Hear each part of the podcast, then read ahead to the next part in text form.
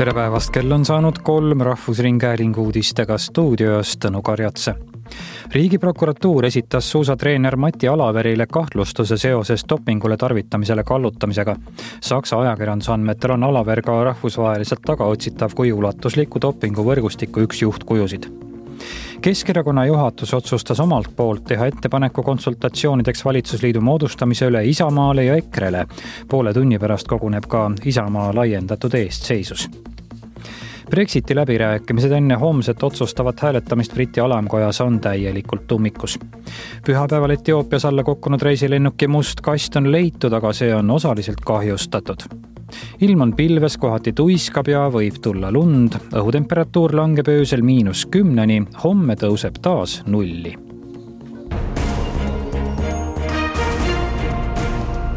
riigiprokuratuur esitas suusatreener Mati Alaverile kahtlustuse seoses dopingule tarvitamisele kallutamisega.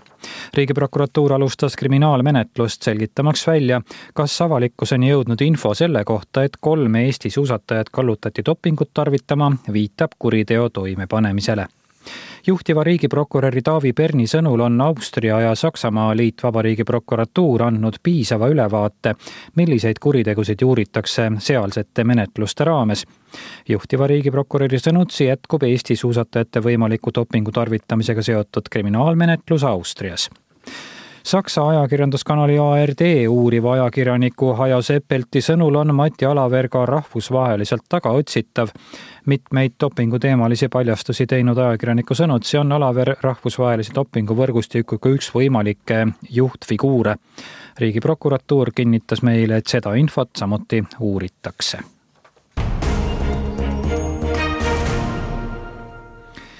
Keskerakonna juhatus otsustas teha ettepaneku konsultatsioonideks valitsusliidu moodustamise üle Isamaale ja EKRE-le. Reene Leas räägib lähemalt esialgse ühe pakkumise asemel on Isamaaliidul laual nüüd kaks. lisaks Reformierakonna ettepanekule teha koalitsioon koos sotsiaaldemokraatidega, otsustas Keskerakonna juhatus täna, et teeb omalt poolt ettepaneku Isamaale ja Eesti Konservatiivsele Rahvaerakonnale konsultatsioonide alustamiseks võimaliku koalitsiooni moodustamiseks. Keskerakonna esimees Jüri Ratas kaheksa päeva jooksul või täna on kaheksas päev, on olnud olukord üsna heitlik, kord tehakse koalitsiooni ühtedega, kord teistega, kord kolmandatega.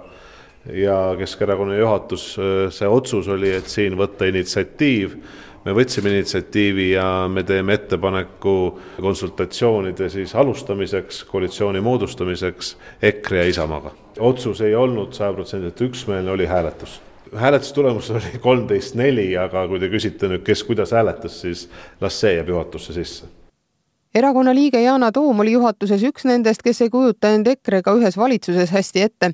Toom tunnistas Aleksander Krjukovile, et talle otsus EKRE-ga konsultatsioone pidada ei meeldi. ma ei näe EKRE-s väärilist partnerit ja ma usun, et seda ei näe ka minu valijad kas on mingisugune variant veel äh, lauanurgas kuskil, et äh, naastakse ametlike kõneluste juurde Reformierakonnaga?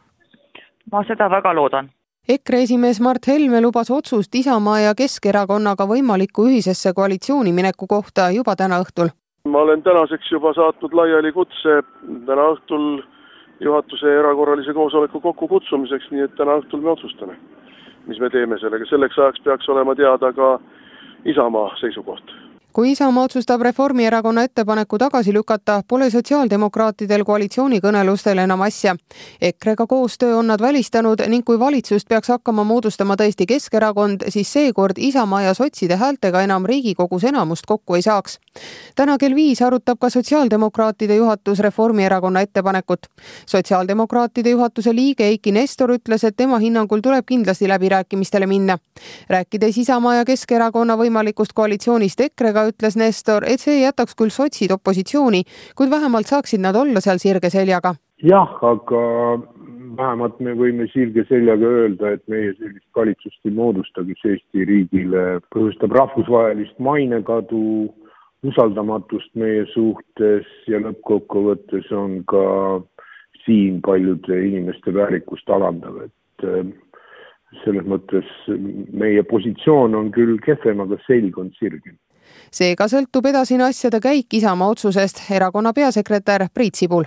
Mõlemas koalitsioonis on olemas omad positiivsed nüansid ja omad karid, et ega küsimus ongi, et kellega ja millisel viisil ja kuidas kokku lepitakse, et et see tonaalsus võib-olla on lihtsalt äh, veidi, veidi erinev, et kui Reformierakond alustas äh, nii-öelda kirjeldamisega, milleks nad on valmis ja mida kindlasti ei saa rääkida, siis siis Keskerakonna algus on olnud veidi nii-öelda tagasihoidlikum ja, ja, ja, ja ka nii-öelda ülejäänud inimestega arvestatav, aga see teistpidi on ka loogiline, et et see nii on, et selles mõttes Isamaa juhatus kindlasti on, mille üle arutada.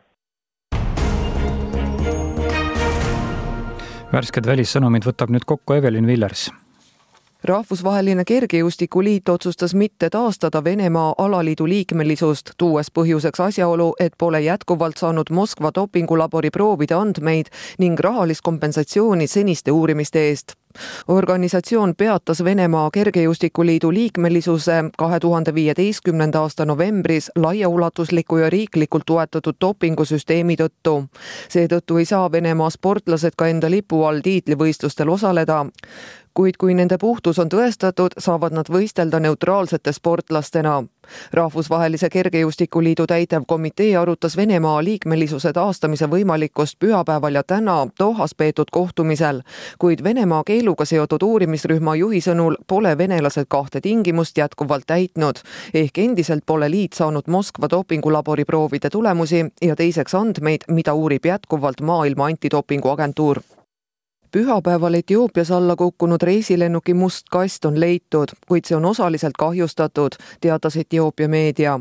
lennufirma Ethiopian Airlinesi tundmatuks jääda soovinud ametiisiku sõnul ei ole veel selge, kui palju infot on vigastatud pardasalvestisest võimalik saada.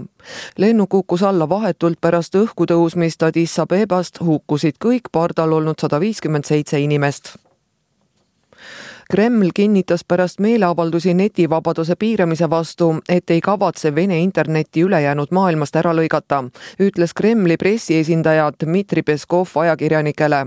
Moskvas ja teistes linnades pühapäeval toimunud meeleavaldused põhjustas Vene parlamendi toetus eelnõule lõpetada küberturvalisuse suurendamiseks netiliikluse suunamine läbi välismaiste serverite. aktivistide väitel on eelnõu järjekordne tsensuurikatse pärast püüdeid kontrollida sotsiaalvõrgustikke võrgustikke ja blokeerida sõnumirakendust Telegram. Brexiti läbirääkimised enne homset otsustavat hääletamist Briti alamkojas on täielikult ummikus. Briti peaminister Theresa May rääkis eile õhtul Euroopa Komisjoni juhi Jean-Claude Junckeriga ja teatas, et nädalavahetusel Brüsselis peetud kõnelused ei toonud kaasa mingit läbimurret. Theresa May pidi täna Brüsselis veel viimaseid läbirääkimisi pidama, aga sinna ta ei läinud.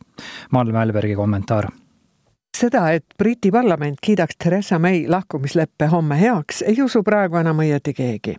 nagu asjad hetkel on, ennustavad poliitikavaatlejad meile kaunis suurt kaotust. aga kuigi nädalavahetuse läbirääkimised kukkusid läbi, on BBC poliitikavaatlejate sõnul olemas võimalus, et täna õhtul tuleb Brüsselist mingisugune kiri, mis võib-olla sisaldab mingit laadi kinnitust. BBC sõnum on nii ümber nurga, et sellest küll välja ei loe, mille kohta võiks kinnitus olla või mis kaalutlustel poliitilisest seisukohast võttes on äärmiselt ebatõenäoline, et sellest piisaks peaministri päästmiseks kaotusest alamkojas. parlamendisaadikute hinnangul teeb May seda, mida ükski peaminister seni pole teinud. marsib sõjakalt otsustavale hääletamisele, teades, et kaotab ja kaotab suurelt.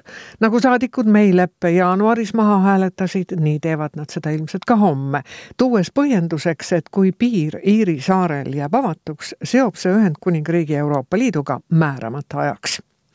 Briti keskkonnaministri Michael Cove'i arvates ei tohiks peaministri plaani tagasi lükata üksnes sel põhjusel, et see on kompromiss. ja Iiri piiri kohta ütles ta, et isegi kui see jääb avatuks, ei kujuta ta ette, et Euroopa Liit võiks seda kuigi kaua taluda.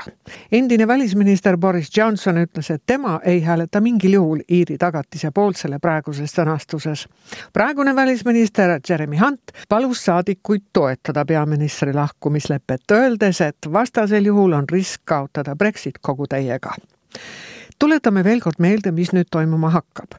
spekulatsioonide kohta, et homne hääletus võidakse edasi lükata või ära jätta, teatas Downing Street, et kõik jääb paika niisiis, kui Theresa May lahkumislepe homme alamkojas läbi läheb, lahkub Ühendkuningriik Euroopa Liidust selle alusel kahekümne üheksandal märtsil. kui see tagasi lükatakse, on saadikutele antud lubadus hääletada ülehomme selle üle, kas Ühendkuningriik peaks lahkuma ilma leppeta. kui sellel hääletusel tuleb jah, siis lahkubki Suurbritannia kahekümne üheksandal märtsil ilma leppeta kui ilma leppeta Brexit lükatakse tagasi, saab alamkoda neljapäeval hääletada selle üle, kas küsida Brexiti edasilükkamist. kui ei, siis taas leppeta lahkumine, kui jah, siis peab Theresa May küsima Brüsselilt Brexiti edasilükkamist. Ja seejuures peab ta seda põhjendama kultuurkapital esitas Viru maakohtule avalduse miljoneid kroone maha mänginud Kultuurkapitali endise juhi Avo Viioli eraisiku pankroti väljakuulutamiseks. see annab täiendavaid juriidilisi võimalusi motiveerida võlgnikku oma võlga hüvitama. ühtlasi annab see Kultuurkapitalile ajavaru, sest pankrotimenetluse algatamisega peatub ka Kultuurkapitali nõude aegumine Avo Viioli suhtes Viiol riisus aastatel tuhat üheksasada üheksakümmend üheksa kuni kaks tuhat kaks Kultuurkapitalist ametiseisundit kuritarvitades kaheksa ja pool miljonit krooni. praeguses vääringus on see ligi viissada nelikümmend neli tuhat eurot tänaseks on Viiol tagastanud kõigest viis tuhat kolmsada kakskümmend kuus eurot. ta vaganes vamblast enne tähtaega kahe tuhande neljandal aastal Eesti kliimapoliitika eesmärk on vähendada aastaks kaks tuhat kolmkümmend tööstusgaase ja eesmärki on veelgi, nende teostumiseks on ekspertide sõnul vaja sektoritevahelist koostööd. Jane Saluorg nii Keskkonnaministeeriumi asekantsleri Kristi Klaasi kui ka ministeeriumi kliimaosakonna juhataja Ketlin Tenksi sõnul on Eestil võimekus seatud kliima- ja energiapoliitika eesmärkide täitmiseks olemas veelgi enam, paljud praegu välja töötatud lahendused panustavad korraga mitme eesmärgi saavutamisse ning seepärast on oluline erinevate sektorite vaheline koostöö, jätkab Kristi Klaas. jäätmesektoris näiteks meil on eesmärk ähm, suurendada biojäätmete kokkukogumist ja, ja ümbertöötlemist.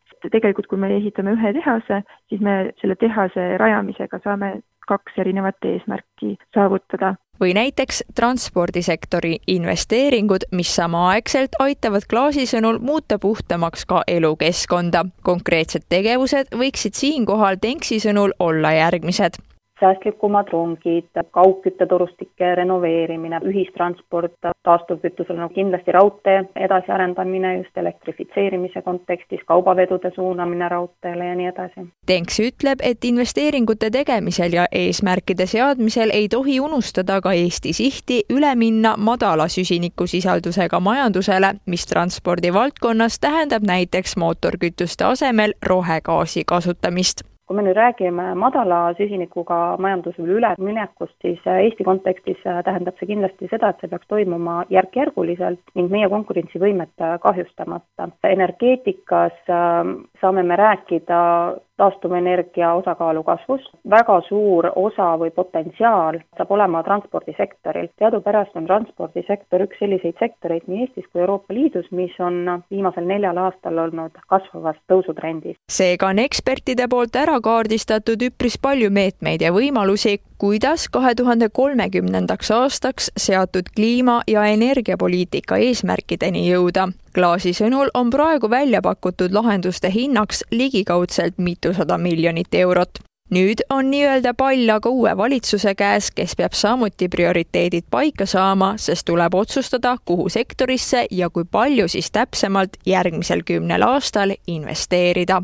Miks me just praegusel hetkel neid investeeringuvajadusi kaardistame, ongi see, et käimas on uue Euroopa Liidu mitmeaastase finantsraamistiku läbirääkimised Euroopa Liidus hetkel, samamoodi riigis me arutame järgmist riigieelarve strateegiat ning samamoodi avaneb aastast kaks kakskümmend kakskümmend üks ka uus nii-öelda kliimarahade selline investeerimise pott, kust on võimalik taolisi investeeringuid katta.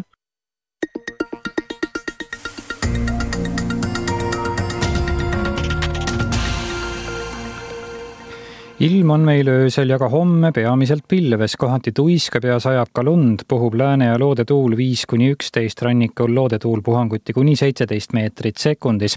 õhutemperatuur langeb öösel kohati miinus kümneni, homme päeval tõuseb taas nullini. sellised olid uudised kell kolm, päeva võtame kokku päevakajas kell kuus. täname kuulamast